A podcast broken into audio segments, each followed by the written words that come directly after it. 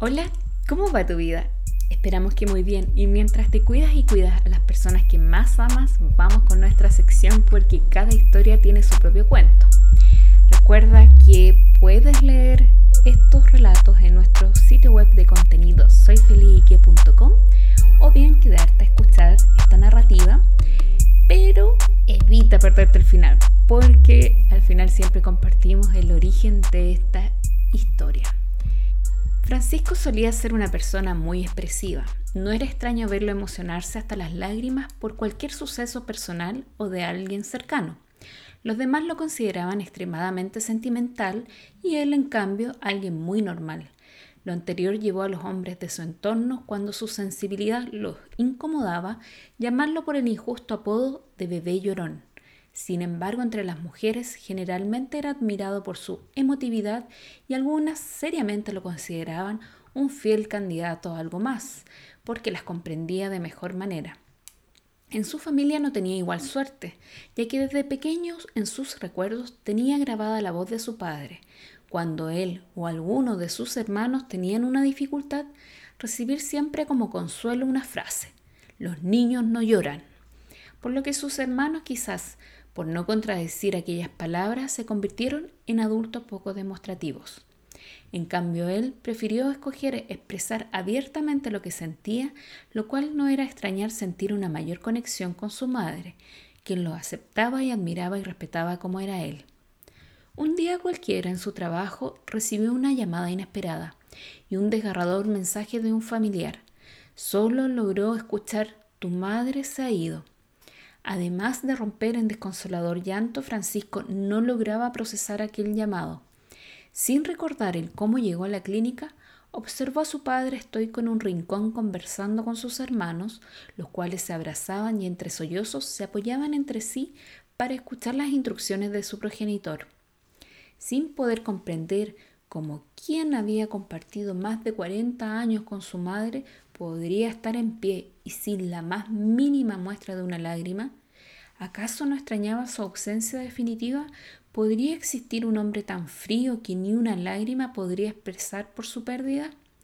Sus hermanos al verlo corrieron hacia él para abrazarlo, mientras su padre, en vez de contenerlo, agregó, Menos mal que llegaste, porque hay que hacer Francisco, impactado al ver que solo salía de su boca instrucciones y ninguna expresión respecto a lo que estaban viviendo como familia, exclamó, ¿Es posible que en tu corazón de hielo exista tristeza por mamá? Su padre respondió duramente, no saco nada con llorar, porque tu madre se ha ido y mis lágrimas no cambiarán lo sucedido. Y si te vas a poner a lloriquear como tus hermanos, entonces hasta un lado para hacer todo lo que implica enterrar a tu madre. Con sus palabras, Francisco sumó a sus lágrimas el llanto de sus hermanos, los que solo fueron contenidas en un gran abrazo grupal. Pasaron los días y aun cuando la tristeza acompañaba en la vida de Francisco, hechos como los vividos suelen convertirse en un evento para recomponer heridas, ya que pudo acercarse más a sus hermanos, pero también muestran la fragilidad de aquellas relaciones como las que mantenía con su padre y como él había reaccionado lo interpretó como una falta de amor o apatía por el dolor de la pérdida, llevándolo a distanciarse aún más. El tiempo corre por sí solo y sin darse cuenta cuando llegaban las fechas de fin de año. Navidad, una fecha tan emotiva para Francisco que por primera vez lograba sentir que su entusiasmo por celebrarla habían disminuido desde la partida de su madre. Los preparativos fueron asumidos espontáneamente por sus hermanos, quienes dividieron las tareas para planificar una cena diferente a la de otras ocasiones, y entre sonrisas compartidas en honor a su mamá, ya que siempre ella había sido el alma de la fiesta, cada uno de ellos intentaba a su modo recomponer sus corazones rotos y animarse entre sí. ¿Corazón de hielo asistirá? preguntó Francisco con algo de nostalgia refiriéndose a su padre. Por supuesto, respondió Cecilia, su hermana menor. Me extraña, Pancho, podría haber esperado una pregunta así por parte de Carlos o Mauricio, pero de ti, ¿aún guardas rencor? Sé que es nuestro padre, pero después de cómo reaccionó cuando se fue mamá, para mí es difícil no reprochar su comportamiento. Sin embargo, ya se sintió un silencio. Cecilia como sus hermanos se miraron entre sí muy sorprendidos, porque al menos la versión que ellos tenían de Francisco era hasta ese entonces quien tenía una gran inteligencia emocional. Después de meses se reunía toda la familia. Francisco había reflexionado mucho respecto a la relación con su papá. Reconocía que había sido formado en una generación muy estricta, donde la figura del hombre parecía ser un proveedor del hogar, por lo cual compartir sus emociones era considerado como una debilidad.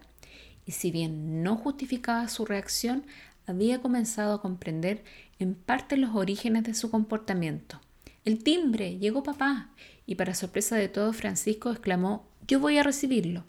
Los demás quedaron congelados por tal ofrecimiento, y cuando vieron su figura alejarse, como sombras sigilosas ellos fueron detrás de él, ya que instintivamente querían evitar una sobrereacción mayor que terminara con toda celebración. Asomados por la ventana vieron a Francisco dar instrucciones hacia el auto donde venía su padre para que se estacionara.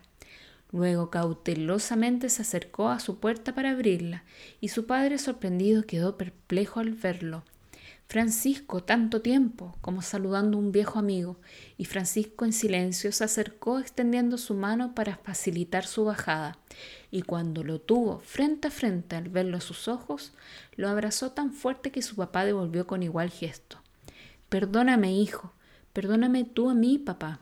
Entre lágrimas su papá logró susurrar ya perdí el amor de mi vida y no quisiera también perderte. Francisco podía reconocer en él sus diferencias y similitudes, porque así como él había guardado rencor hacia la actitud de su padre en un momento muy doloroso, sin darse cuenta su corazón también se había congelado. Sin embargo, a través del fuego amoroso de un perdón mutuo, se derretía cualquier distanciamiento entre ambos. ¿Te gustó este cuento? Bueno, la mayor difusión respecto a la importancia de la inteligencia emocional en realidad nos ha ayudado a todos a trabajar en algunos paradigmas, como el género de una persona determina su desarrollo emocional. Y si bien queda mucho por hacer, nos ha inspirado a crear esta historia, ya que la sensibilidad no es una conducta tendenciosa de un cierto género, y considerarlo desde esa perspectiva siempre nos brinda la oportunidad para aceptar que la sensibilidad no es sinónimo de debilidad e incluso puede ser una persona sensible con carácter o con la suficiente fortaleza para sobreponerse frente a cualquier desafío de la vida. Nos permite también convivir mejor con nosotros mismos y también con los demás porque entrega esas herramientas como la empatía, compasión, mejor entendimiento de las relaciones que construimos y además también que la formación que recibimos, ya sea por la cultura, experiencias de vida, eh, genética, etc., y muchas veces puede llegar a ser una barrera para el desarrollo emocional, es posible trabajarla para derribarla, sobre todo para las generaciones más adultas. Y también tiene una especial importancia en esto cuando los adultos están formando a niños pequeños o nuevas generaciones e integran este contenido como parte formativa de vida de los más pequeños. Ahora, la parte más maravillosa de todo lo anterior es que comprender la inteligencia emocional está presente en cada uno de nosotros y es un recurso gratuito, disponible las 24/7, es decir, las 24 horas, los 7 días de la semana. Y quizás para algunos puede que el fortalecimiento del desarrollo emocional todavía necesite trabajo, porque esto es para toda la vida, para poder lograr vivir en plenitud, disfrutando los momentos y ser protagonista de la propia historia que uno desea construir para sí mismo. En, en nuestro relato eh, y en cada uno de ellos, por supuesto, nos permite compartir ciertos temas para reflexionar y así ir fortaleciendo mucho más estos mundos emocionales. Volviendo a nuestra historia, si te das cuenta, nuestro personaje percibido como una persona muy sensible, y quizás muchas veces fue motivo de burla por sus cercanos, le permitió también eh, trabajar aún más sus emociones y a su vez también en la narrativa te vas dando cuenta que él también se va desarrollando aún más. Por eso es que decidimos dar énfasis a tres puntos. Primero, el tema, el duelo. Y aquí hay dos tipos de duelo. El duelo físico, que es de perder a una persona que uno ama, que aquí es la figura de la mamá, pero también está el duelo de perder los lazos emocionales, que lo vive nuestro protagonista con la relación que maneja con su papá. Y ahí hay una evolución si te vas dando cuenta en el relato. El segundo punto, que es una emoción, que nosotros aquí escogimos el dolor, quizás en una forma también exagerada, pero nos permite em, demostrarte en, en las líneas que las emociones se viven en forma diferente y no tan solo se viven en forma de, identificarlas y de expresarlas, sino también de, sentirlas. Y por eso también eh, lo relevante acá es que aquí nos permite comprender muchas veces que para mejorar la calidad de nuestras relaciones interpersonales, sobre todo en situaciones donde mm, estamos con personas muy cercanas a nosotros, pero ante un hecho reaccionamos en forma muy diferente, es a través de la conversación poder manifestar aquello que nos preocupa o que nos muchas veces también nos genera cierta frustración, crítica o queja respecto a los comportamientos del otro. ¿Y por qué? Porque se tiende generalmente a caer más allá en temas de crítica o de juicios de valor respecto a por qué la otra persona no actúa o no actuó como uno hubiese querido, siendo que la comunicación es una de las herramientas que logra eh, poder expresar lo que uno siente, lo que uno vive y también comprender cómo lo vive el otro. Y por eso que también hacemos tanto énfasis acá cómo se vive una misma emoción que impacta a una familia completa, pero se vive de distinta manera. Y lo otro, que es un tema que es de la expresión propiamente tal. Sin duda, nosotros podemos eh, tener igual crianza, eh, historias de vida muy similares, genética casi muy parecida. Las experiencias, por supuesto, son todas distintas, pero las la forma que uno expresa también es diferente. Y, y, eso también hay que tener cierto cuidado porque hay condiciones médicas en donde les impiden a las personas poder identificar y expresar sus emociones. Nosotros tenemos un material en YouTube eh, que puedes acceder en el caso que si deseas investigar más al respecto, por si estás viviendo una situación similar o deseas ayudar a alguien con respecto a este tema.